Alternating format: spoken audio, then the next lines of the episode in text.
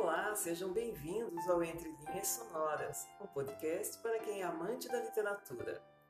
Eu sou Andréa Visoto e convido vocês para ouvirem e curtirem os melhores romances, poemas, contos, textos filosóficos e muito mais.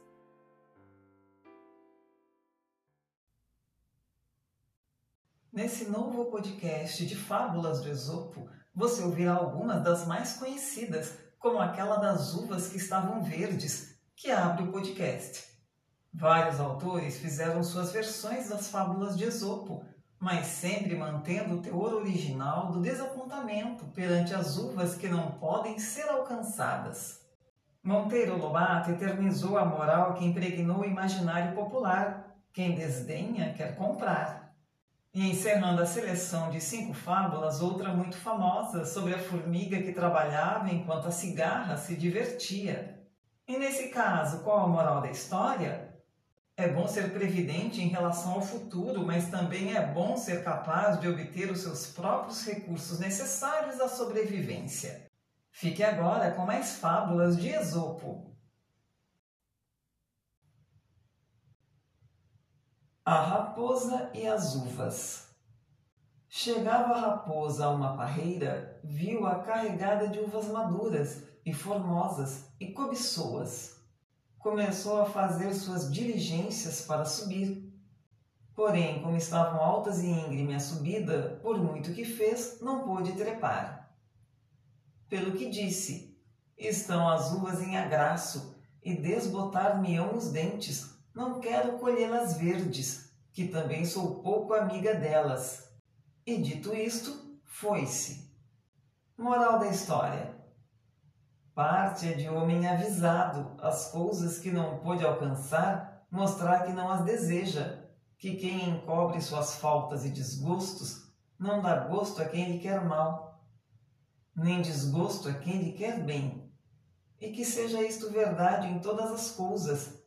Tem mais lugar nos casamentos que desejá-los sem os haver é pouquidade. E ciso mostrar o homem que não lhe lembram ainda que muito os cobice. As árvores e o machado. Um machado de aço bem forjado, faltando-lhe o cabo, sem ele não podia dia cortar. Disseram as árvores ao zambujeiro que lhe desse o cabo, e como o machado esteve encavado, um homem com ele começou a fazer madeira e destruir o arvoredo. Disse então o sobreiro ao freixo: Nós temos a culpa que demos cabo ao machado para nosso mal, porque a não lhe o darmos, seguras pudéramos estar dele. Moral da história: Quem vir seu contrário inabilitado para fazer mal, não o habilite nem lhe dê armas, se o vir desarmado Virtude é perdoar ao inimigo, mas parvo é quem, além de lhe perdoar, o favorece tanto que depois possa, com pouca ajuda, matá-lo. O asno e a cachorrinha. Vendo o asno que seu amo brincava com uma cachorrinha e se alegrava com ela e a tinha à mesa, dando-lhe de comer, porque o afagava vindo de fora e saltava nele, creu que se outro tanto lhe fizesse, também seria estimado.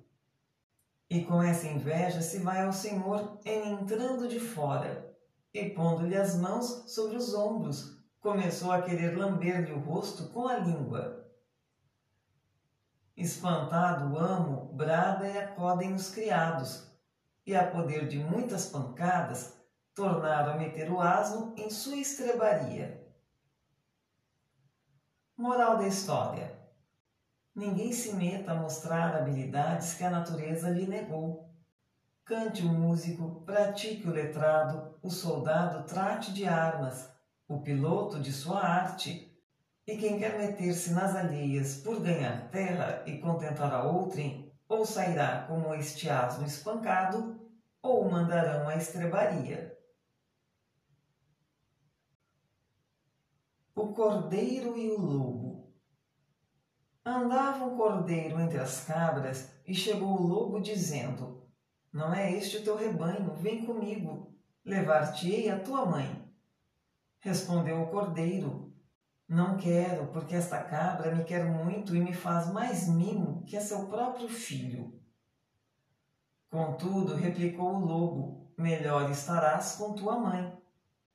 Bem estou aqui, disse o cordeiro. Não quero provar ventura, que por bem que me suceda, não deixará o pastor de me tirar o velo, e ficarei morrendo de frio. Moral da história: Mostra-nos esta fábula que a companhia dos bons amigos é mais segura que quanto parentesco tem o mundo. Que parente sem amor nem é amigo, nem parente. E o amigo verdadeiro é parente e amigo. Também o Cordeiro nos avisa que quem está bem não se bula por provar ventura. Que esta é para quem não a tem. Quem está quieto, contente-se com a sua sorte e guarde-se de impiorar. A formiga e a cigarra. No inverno, tirava a formiga da sua cova a assoalhar o trigo que nela tinha, e a cigarra, com as mãos postas, lhe pedia que repartisse com ela, que morria de fome.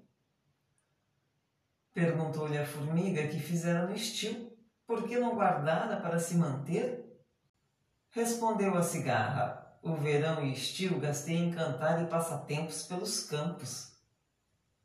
A formiga, então, perseverando em recolher seu trigo, lhe disse: Amiga, pois os seis meses de verão gastastes em cantar.